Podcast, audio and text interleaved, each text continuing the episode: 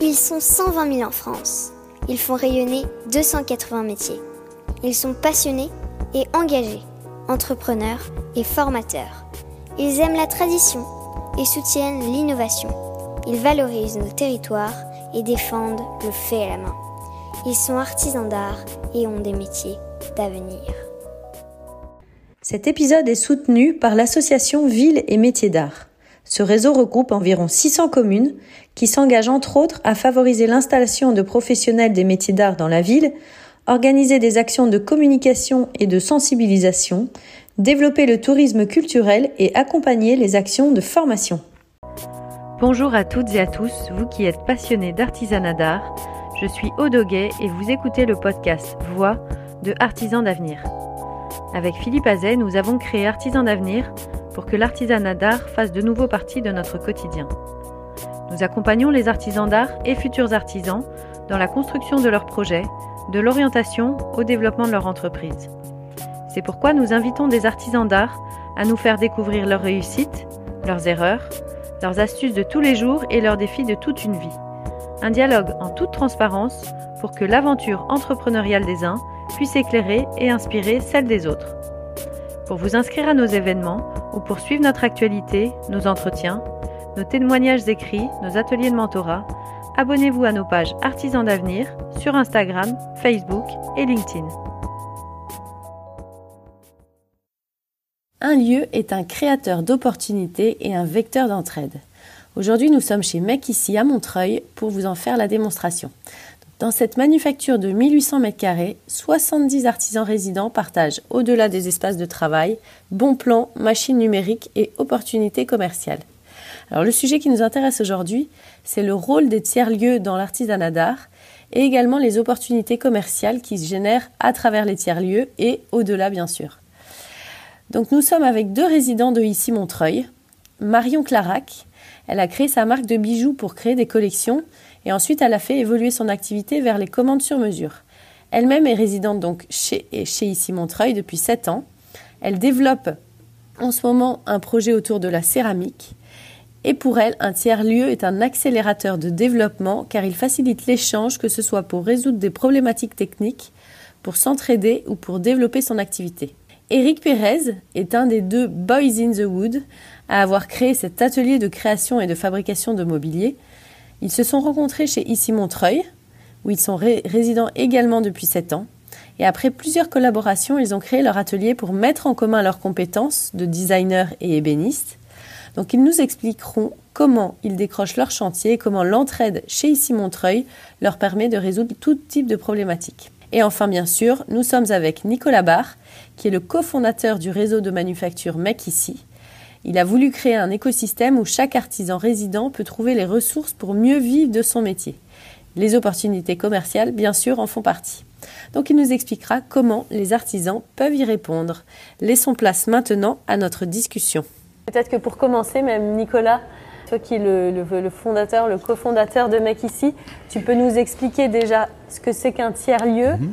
et qu'est-ce qu'on vient chercher dans ce tiers-lieu, quels sont les services que vous proposez? Oui, alors bonsoir à tous. En fait, un, tiers-lieu, c'est un, lieu, on va dire, physique, dans lequel il y a des services et des ressources sont mutualisées pour leurs résidents. Dans, le cadre d'un tiers-lieu de production comme les nôtres, en fait, euh, sont mutualisés à la fois les ateliers, mais aussi certaines machines, euh, des services en commun comme, euh, comme Internet, le café, et du staff en fait qui, qui s'occupe de l'accueil, de la sécurité du lieu et de la maintenance. Ça, c'est tous les lieux de partage. Et au-delà de ça, vous proposez aussi des formations vous proposez... Oui, alors après, nous, on, a, on, a, on existe depuis 10 ans. Le premier, c'est Montreuil, celui dans lequel vous êtes, qu'on a ouvert il y a 10 ans. Maintenant, on en a 6. Et euh, en fait, nous, on a un modèle économique hybride parce que dans un, dans un tiers-lieu de production comme ça, et eh ben, du coup, comme il y, a, des artisans, mais il y a aussi des machines, des créations et du stock, en fait, au mètre carré, on peut mettre, même si tous les résidents trouvent qu'il y en a trop, de résidents. Les résidents sont sympas, mais ils aimeraient tous avoir plus de place. Mais du coup, on met beaucoup moins de monde que dans un, espace de coworking classique. On met 4 à 5 fois moins de monde. Donc en fait, le, chiffre d'affaires généré par les abonnements ne, permet pas de, rembourser ou de payer les charges en fait. Donc du coup, dès le début, il a fallu qu'on imagine d'autres activités qui permettent de, viabiliser le lieu. Et donc notamment, il y a la formation professionnelle. Il y a aussi un peu d'événementiel, mais on n'en fait plus trop. Et il y a aussi ce qu'on appelle la conception-fabrication. En fait, euh, les résidents entre eux euh, s'entraident beaucoup en s'apportant mutuellement des, projets de fabrication. Et nous, le staff, on en apporte aussi. Alors il se trouve que à Montreuil, comme le lieu existe depuis 10 ans, que les résidents se connaissent beaucoup, ils s'apportent beaucoup de projets entre les uns les autres. Donc ils ont des, ils ont des mois souvent d'avance et nous on a du mal à trouver des projets qui les intéressent. Voilà. Donc, euh, mais mais c'est bien parce que du coup ça nous oblige à comment dire, à trouver des projets beaucoup plus intéressants, beaucoup plus, euh, plus prestigieux. En fait, on a besoin de trouver, si on veut, si on veut réussir, réussir à, les, à les attirer. Alors que c'est pas vrai en, pro, en, province. En fait, à Marseille, euh, Nantes et autres, on a, euh, comment dire, on, on, a, on trouve plus facilement des projets qui nous intéressent. Mais le principe, c'est ça. C'est un, un tiers-lieu. En fait, c'est de voilà, il y a une structure qui crée et qui gère, ouais. mais qui, qui, met en, qui, qui, imagine des services et une méthode qui fait que les résidents qui sont sur place arrivent à, à s'entraider pour vivre le mieux possible de leur activité et en dépensant le, en ayant le moins de charges Alors possible. justement, peut-être avant d'avoir le retour d'expérience de Marion mmh. et de Eric, quel est la, enfin, quels sont les engagements pour les résidents qui viennent chez MEC Aucun. ici Enfin, si tu as un abonnement Oui, à part, euh, à part payer, un, en fait, payer un abonnement, mais on n'oblige aucun résident à donner du temps ou à, oui, ou à participer pour, à des tu choses. Tu t'engages pour un nombre de mois Trois mois minimum, et après, il euh, n'y a pas de. Donc c'est un engagement de trois mois, et l'abonnement, et de, et de quel est le prix de l'abonnement? Bah, y a, y a, y a, On a deux abonnements, on a trois abonnements. On a, on a le, ce qu'on appelle le gros abonnement maintenant, le, en fait, euh, les, pour, pour, les résidents qui ont besoin de grosses machines, euh, qui ont des gros volumes de, de création, qui ont des, gros, des, des, gros volumes de déchets, à, à, Montreuil, il est à 455 euros euh, hors taxe par mois, et en province, il est à 389. Okay. Il y a le petit abonnement, donc c'est pour des, des, des, résidents qui ont des qui utilisent des plus petites machines, qui ont besoin de moins de place. Ouais. Et euh, donc c'est plutôt dans les métiers de la, de la céramique, de la, ta, de la, tapisserie, de la, de la bijouterie, on va dire. Et là, je ne sais même plus le prix, ça va être 260, un truc comme ça, 290. Voilà, pardon. Et il y a un troisième euh, qui est abonné machine. En fait, c'est pour des personnes qui, ou des artisans, designers ou autres qui ont des ateliers ailleurs. Et qui veulent qui, juste utiliser les machines. De temps en temps. D'accord, ouais. ok. Si je peux me permettre, t'en as quatre en fait. Il y a nous. Oui, c'est vrai. Et il y y a, et y a effectivement, il y a les, il y a les boys. Non, il y a les privatifs. En fait, on a des. C'est ce que tu veux dire, j'imagine? C'est qu'on a des ateliers privatifs, en fait. Alors à Montreuil, le problème, c'est qu'on n'en a pas assez. Parce qu'on a démarré euh, il y a 10 ans en s'imaginant qu'il fallait que des ateliers partagés, euh, que tout le monde avait euh, envie de ça, de vivre et de travailler tout le temps. Et en fait, on s'aperçoit qu'avec le temps, ceux qui grossissent, qui s'associent, ont besoin d'utiliser nos machines, mais aussi ont besoin d'espace à eux, dans lequel Ouais. ils peuvent créer leur, mettre leur création, s'organiser, euh, acheter certaines machines quand ils en ont besoin.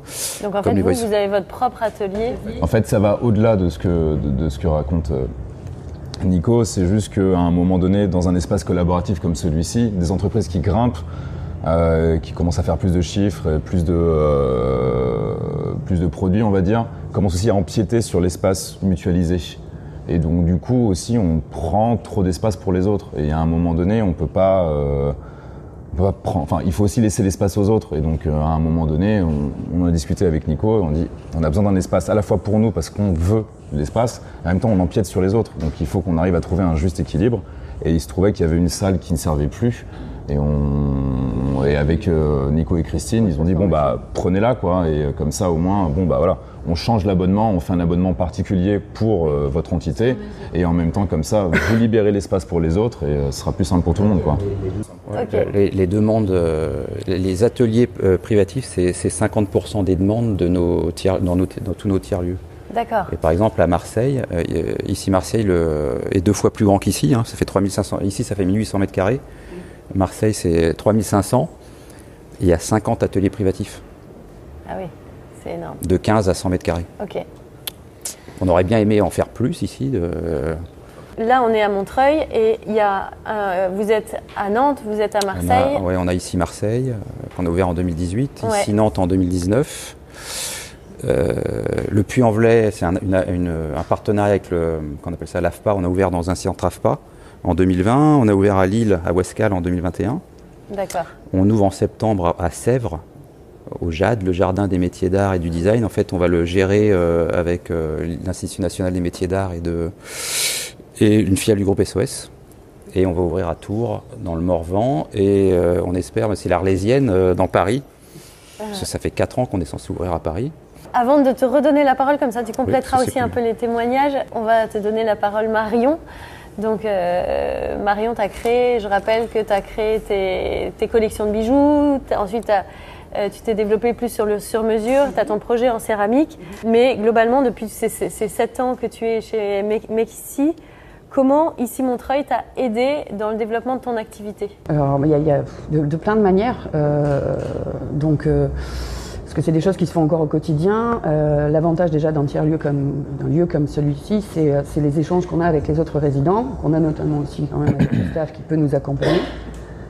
Moi, la plus grande aide, la première plus grande aide que j'ai eue, c'est euh, réussir à mettre un prix sur un produit, sur un objet terminé. parce que moi, il faut savoir qu'en fait, je suis reconvertie. Donc forcément, j'avais mon petit syndrome de l'illégitimité et mes lacunes.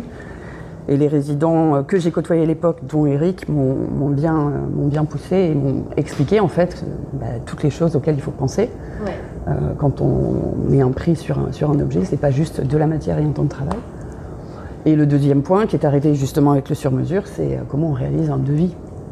Et là, ça fait partie vraiment des deux points qui m'ont le plus aidé, je pense, dans mon travail. Comme pour tout, je, je l'ai souvent dit, en fait, je pense que lancer cette marque ici, je pense que ça a permis de le faire dix fois plus vite que si j'avais trouvé un atelier qu'avec des bijoutiers ou si j'avais pris un atelier toute seule quelque part.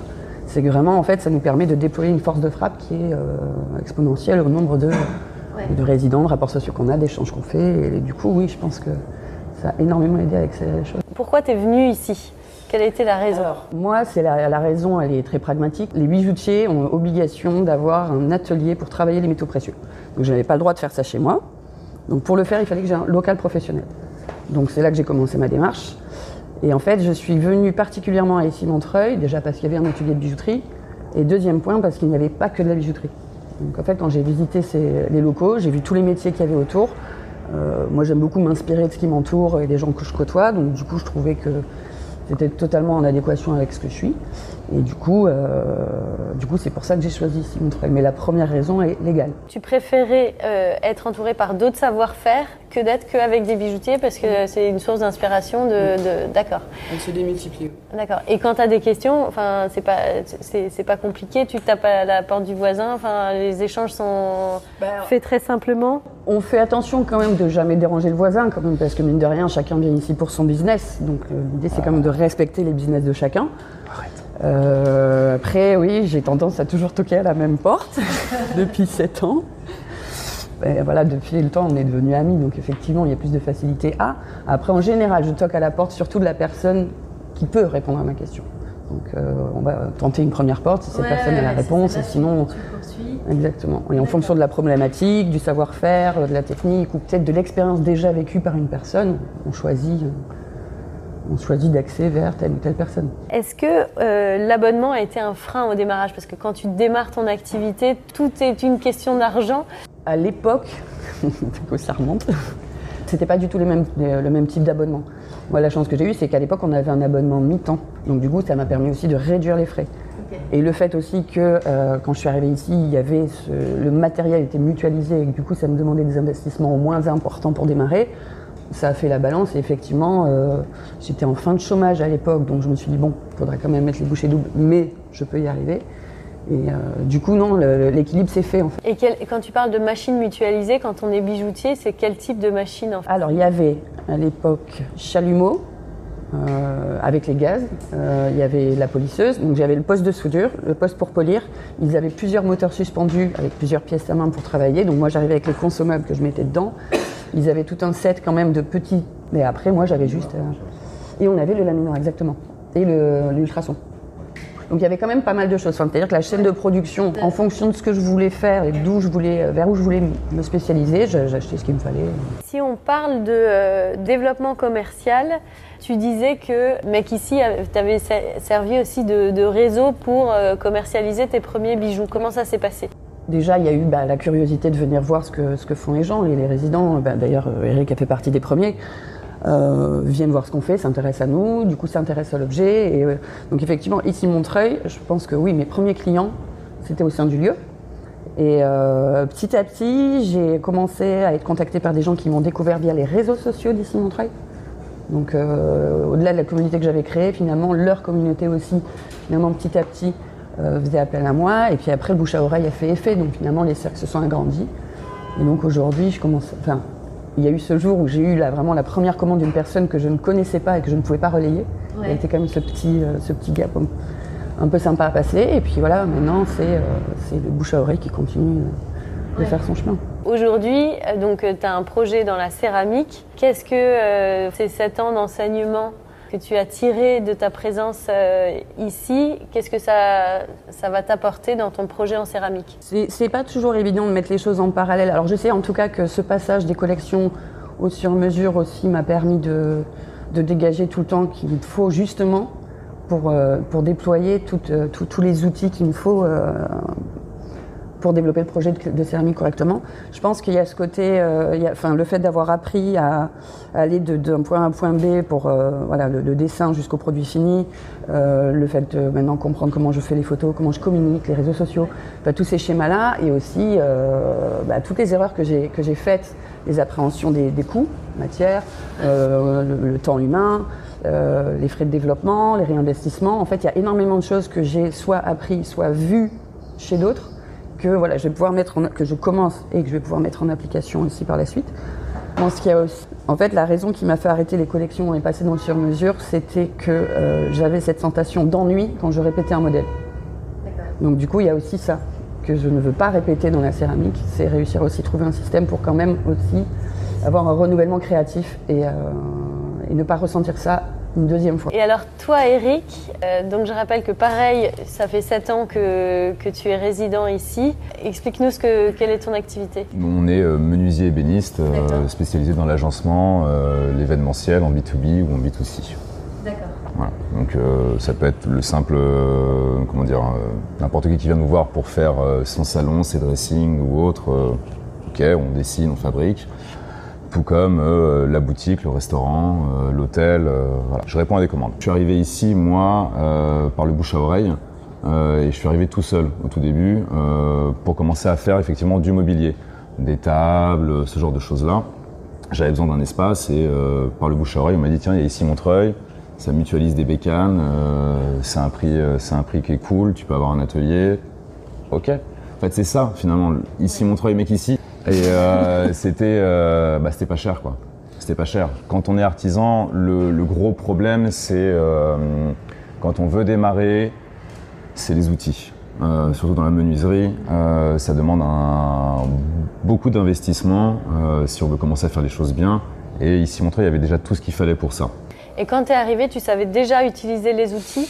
J'ai un background de sculpteur, donc euh, il y a deux trois trucs que je savais pas utiliser, mais à l'époque, Marek était encore là. On va dire responsable des ateliers, responsable des outils, euh, bref. Avec Pierrick, euh, sous la responsabilité de Pierrick, qui est devenu aussi un associé Boys in the Wood, parce qu'on l'a débauché aussi. euh, du coup, Pierrick, qui travaillait pour ici Montreuil, maintenant c'est un Boys in the Wood. Il était résident, après il a travaillé pour ici. Montreuil, et puis après on l'a débauché, il travaille pour, avec nous maintenant. Pas pour nous, mais avec nous. Voilà, non, j'avais voilà, j'avais un background, de, un, un background qui me permettait de- de- de savoir travailler, mais pas toutes les connaissances. Parce que je suis pas, en fait, finalement, je dis menuisier et ébéniste, mais je- j'ai appris ça sur le tas, et surtout ici. C'est pas aux arts décoratifs que tu as appris euh, le métier de menuisier. Non, aux arts décoratifs, on apprend à réfléchir, et après on fait faire par d'autres souvent. Mais donc il a bien fallu que tu apprennes à faire. Ouais, bon après voilà, c'est euh, j'ai appris le cul posé sur le tapis de la Fnac, euh, dans des livres, et euh, au fur et à mesure, on apprend à faire les choses, on expérimente, on voit les copains travailler, on voit comment ça fonctionne, puis on apprend vite. Au bout d'un moment qu'on a envie de faire quelque chose, on s'y met. Et donc voilà, j'ai commencé à faire les choses ici tout seul dans mon coin, à commencer à avoir du business, à travailler euh, en tant qu'auto-entrepreneur comme beaucoup. Puis au fur et à mesure des années, euh, enfin des années, des mois, parce que ça n'a pas non plus mis tant de temps que ça.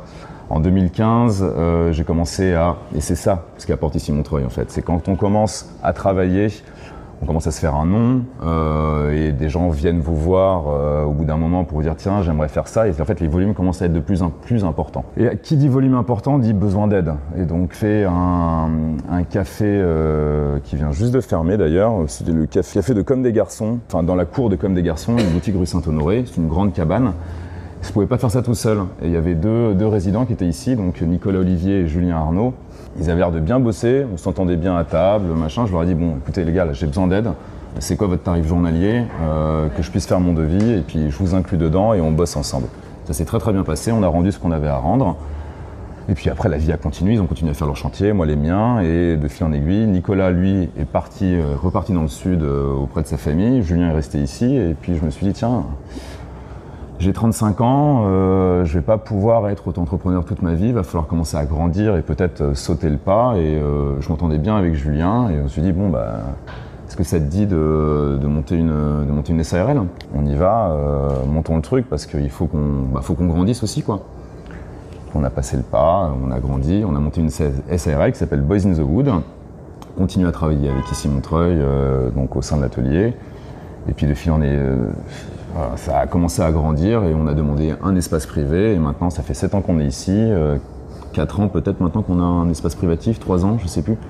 Et, euh, et on continue à travailler. euh, Est-ce qu'il y a d'autres exemples auxquels tu penses où euh, le fait d'être dans un tiers-lieu a, comme Marion peut-être t'a permis d'accélérer le- ton développement d'entreprise ou, ou a répondu à une question spécifique que tu avais? En fait, ce que m'a apporté ici Montreuil, c'est surtout les gens qui étaient dedans. C'est-à-dire la, technicité, euh, les conseils. C'est-à-dire, tiens, tu devrais faire ça comme ci, comme ça, tu as pensé à aller voir tel fournisseur, euh, tu as pensé à tel vernisseur, tu as pensé à ça. En fait, c'est juste euh, du conseil humain et surtout technique. Le développement de société, euh, on l'a fait nous-mêmes en interne. On n'a pas, on pas demandé ici Montreuil.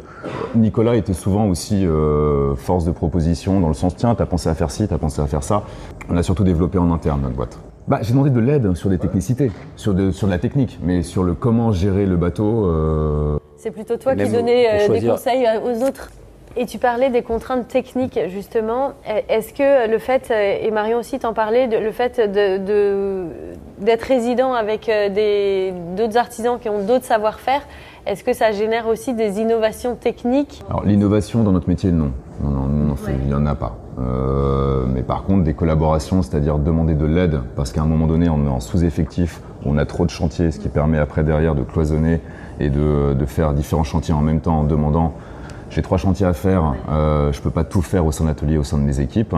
Euh, du coup, je vais voir d'autres équipes d'ici Montreuil. Je leur dis voilà, tu as le projet, tu as les plans, quel est ton prix Si ça fonctionne, bon bah voilà, ils réalisent et du coup ça permet d'apporter du business à d'autres. Tout comme on peut aussi nous en apporter. Et comment vous développez votre, euh, votre activité aujourd'hui? Euh, Le business, il, a commencé par du family business. Euh, tout comme les premières levées de fonds, pareil. Enfin, on- au départ, on, on va avoir son premier cercle. Son premier cercle, c'est la famille. Et donc, j'ai une cousine qui est, qui est architecte. Elle m'a dit Tiens, je vais te faire rencontrer tel architecte qui a besoin. Et après, voilà, ça fait, ça fait effet boule de neige. Sans oublier après derrière une communication gérée et censée par les réseaux sociaux, effectivement Instagram, Facebook, qui fonctionne. Et sans oublier non plus euh, derrière le, le hameçonnage. C'est-à-dire aller directement euh, chercher, euh, chercher des architectes, euh, envoyer euh, des références euh, de produits réalisés, dire voilà ce qu'on est capable de faire, euh, voilà notre équipe, euh, rencontrons-nous. Si tu avais un conseil à donner à un futur artisan, un futur résident euh, qui travaillerait en B2B pour bien développer son activité dans un réseau comme Make It Pas simple comme question parce que en fait chacun est différent par rapport à ça. Enfin, il y a des résidents qui étaient euh, à même d'entendre euh, des. euh, c'est pas des critiques, c'est pas des réflexions, c'est juste. Enfin, quand on voit un résident travailler d'une certaine manière sur une bécane, des fois ça nous en. Parce qu'il faut pas oublier que, par exemple, à ici Montreuil, il y a une seule scie circulaire pour tous les artisans. Euh, et un artisan qui à un moment donné démarre et l'utilise mal, on- quand nous on était dans l'espace euh, l'espace commun, on l'arrêtait tout de suite, on lui dit fais gaffe. À la fois pour tes doigts et à la fois pour la bécane. Parce que si tu nous bousilles la bécane, nous derrière on peut pas taffer. Et toi si t'as plus de doigts, bon, techniquement c'est ton problème, mais euh, ça va pas nous empêcher de travailler après derrière. Enfin voilà. Il faut faire attention à ça parce que ces outils mutualisés, à partir du moment où la bécane est, euh, est cassée, ça emmerde vraiment beaucoup de monde. Donc euh, des fois, il y a des résidents qui, enfin, qui acceptaient cette critique et d'autres qui ne l'acceptaient pas. Donc il faut déjà soi-même être ouvert à la discussion, à l'échange. à l'échange, voilà, c'est ça. Donc euh, quels sont les conseils que je peux donner pour revenir à ta question? J'en ai, ouais, j'en ai pas. Enfin, c'est juste essayer de, essayer de rentrer dans cet univers-là, quoi. C'est un, c'est un, c'est un univers familial. Euh, Il y a un moment donné, euh, bon, bah, on est plusieurs. euh, accepte de discuter avec les autres, accepte de, euh, de te prendre des fions aussi, parce que tu vas en prendre. Bah, euh, va nettoyer ta table, tu nous as fait toutes tes merdes là-dessus, nous on peut pas taffer. Non mais c'est con, euh, c'est un langage un peu chétier que j'utilise, mais c'est vrai. Enfin, c'est comme ça que ça, c'est comme ça que ça fonctionne. Et à un moment donné, le soir, euh, quand tu es dans un espace mutualisé et que ta table est, est pleine de, de déchets de bois, ouais, bah, ça empêche les autres de taffer après le lendemain si tu arrives à 9h parce que tu as décidé de travailler à 9h du matin, alors que dans il y a d'autres qui arrivent à 8h du matin. Et est-ce qu'il y a des règles du coup, Nicolas Est-ce qu'il n'y a pas une charte de, de vie en communauté ici On a, on a un- comment dire, euh, quand, le contrat est signé, quand le contrat d'abonnement est signé, en fait, derrière, il y a un, qu'on appelle ça là, le, le droit et devoir. Voilà, Ah il y a une page ça. qui s'appelle les droits et devoirs du résident et il y a le, dans les grosses boîtes, ça s'appelle un règlement intérieur. Voilà. Mais bon, je suis pas sûr qu'ils le lisent. Mais bon, à la limite, même nous, même nous, euh, le staff, on sait même plus ce qu'il y a dedans. Voilà. Mais, euh, non, après nous, la manière de, donc, on, donc, on a voulu, en fait, on- en gros, c'est euh, la manière dont c'est un peu géré, c'est un peu organisé quand même. Mais dans le quotidien, en, en gros, les, on les laisse se démerder. Et puis si jamais un problème, ils viennent nous voir. D'accord. Parce que, et c'est aussi pour ça qu'on a arrêté les abonnements mi-temps. Parce qu'à un moment, on s'est aperçu qu'il y avait, il y avait, à- il y avait- à ici Montreuil, il y avait la moitié des résidents qui n'étaient pas des pros et, et qui dépendaient pas d'ici Montreuil, qui avaient euh, un taf ailleurs et tout. Ouais, on avait même des abonnements à la carte, on avait abonnement soirée week-end, quoi. Bref, c'était, il y avait euh, toute une population qui, qui, qui, qui- générait plus d'emmerdes que de. Donc du coup, à un moment, on s'est dit drastiquement, on s'est dit, euh, c'est pas grave, on va perdre. euh, à un moment, il y avait 170 abonnés hein, quand même. hein. Ah oui, et aujourd'hui, alors que 70. alors qu'on a alors que ici Montreuil, c'est un lieu pour 70 euh, Ouais. en fait. Donc du coup, on a on a retiré soirée, abonnement soirée week-end et Pour avoir Et- que des pros finalement. bah, que que des plein temps, que de de, pro- Ouais. de professionnels qui dépendent d'ici et qui vont prendre soin. Le problème Ouais. d'une machine est pétée euh, derrière, il faut qu'on faut qu'on réinvestisse. Ouais, ouais. Et euh, bon, on n'a pas toujours la trésor. euh, Bah bien sûr. voilà, donc. et après, c'est rare. Alors, après, il y a quand même deux, deux- deux choses. hein. C'est-à-dire qu'un un résident peut partir en un mois. Le préavis est d'un mois, mais on peut le virer en un mois aussi. hein. Voilà. Donc, arrivé c'est arrivé. une dizaine de fois. Et alors, si c'est arrivé une dizaine de fois, quelles étaient les raisons de, des départs? Oh, bah, a- là, là c'était qu'on sentait très. euh, quoi, le, le manque de, voilà, le manque de respect, euh, soit d'un membre du staff, quoi, manque de respect, voire insulte, voire plus loin, euh, soit d'un membre du staff, soit d'autres résidents. C'était ça, à chaque fois, c'était ça. D'accord, ok. Voilà, ça n'a pas été pour. Ouais, je crois pas qu'il y a d'autres. non, il y a pas d'autres. C'est les seules raisons. Quoi. À un moment, le dernier, c'est voilà, il, a défoncé euh, verbalement euh, un membre du staff, quoi, Clément, euh, en l'insultant. On peut pas, on peut pas. Accepter qu'il il doit Ouais. partir dans l'heure. C'est pas possible autrement. Quoi. Ouais. Et C'est quoi la durée de C'est ça. résidence la, la durée, moyenne durée moyenne, c'est entre 4 ans et demi et 5 ans. Et les artisans partent pour quelle raison? La première raison, c'est déménagement à plus de 2 heures. La première raison. La première raison. La, la dernière, il y a très peu qui partent parce que leur activité marche pas. Ça, il y en avait beaucoup quand c'était, quand il y avait des mi-temps. Quand ça, il y a des plein temps, non. Euh, il y en a très peu euh, qui partent parce qu'ils vont chercher un job. Ils arrêtent leur activité en fait. Quoi, dernièrement, Julien, lui, il a, il arrêté son activité pour prendre un job en CDI, mais son activité marchait. Ouais, un autre, Goffinet. Ah oui. Go- Julien Goffinet, là, qui à ça, nous, c'est une. Il a, il a décidé d'aller prendre un job euh, alors que son activité, il, vivait très bien. Ouais, c'était un choix. Donc, euh, et après, il y a quand même, on peut, on peut quand même dire qu'il y a une partie, alors c'est très peu, hein, ça va être 20%, parce qu'effectivement, ils arrivent et ils- finalement, ils n'arrivent pas à, à- à s'adapter euh, à s'adapter à cet environnement. quoi. Mais, mais dans, dans le, dans le, la vie en communauté, puisque Marion et Eric ont, ont- ont parlé, mais il y a aussi, il faut accepter de, de- comment dire, que d'autres, que- qu'il y en a plein d'autres qui peuvent être meilleurs que soi, et, et donc il faut, il faut arriver à le, à le vivre ça, de découvrir euh, qu'on arrive dans un lieu comme ça et qu'on découvre que La comparaison, tu veux dire? Ouais, la comparaison. Donc euh, il y en a qui le, il y en a- c'est arrivé qu'il y en a qui le vivaient mal.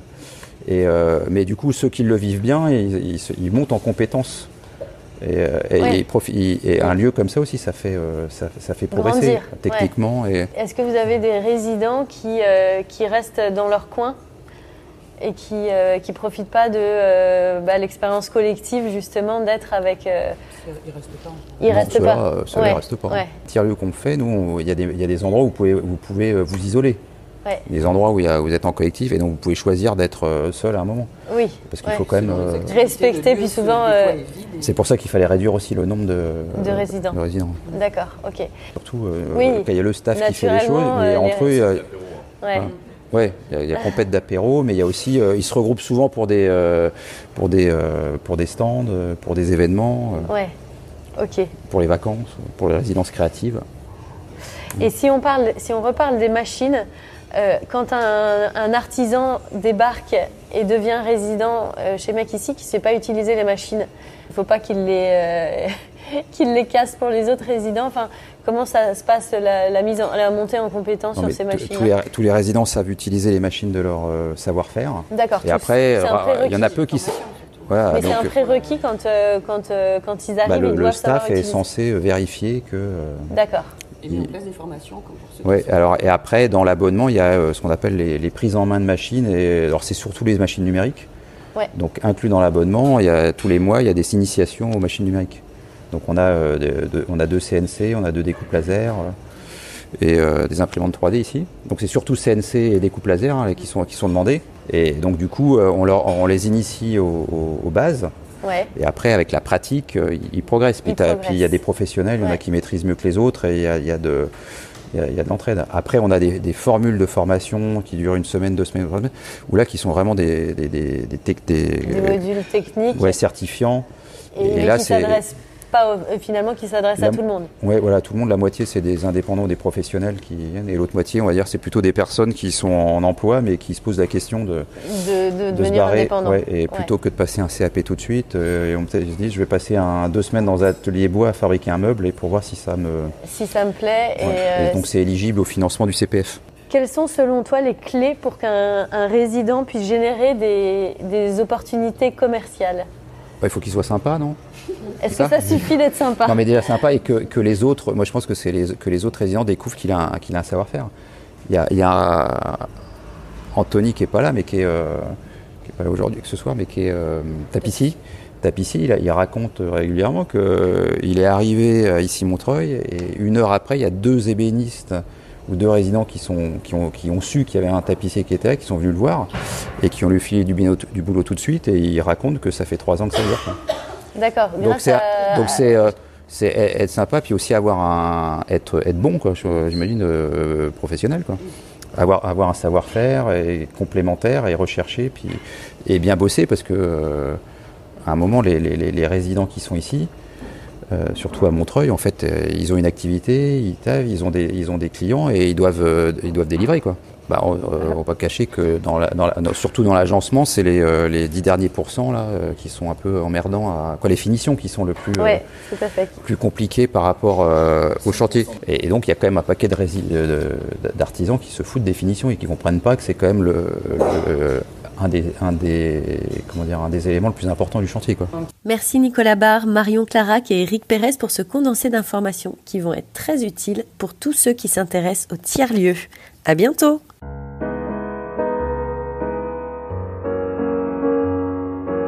Et voilà, c'est terminé pour aujourd'hui. Nous espérons que vous avez passé un bon moment enrichissant. Si vous voulez nous aider à faire découvrir le podcast et si vous pensez qu'il est nécessaire de faire connaître les parcours des artisans d'art et de leurs entreprises, parlez de nous autour de vous.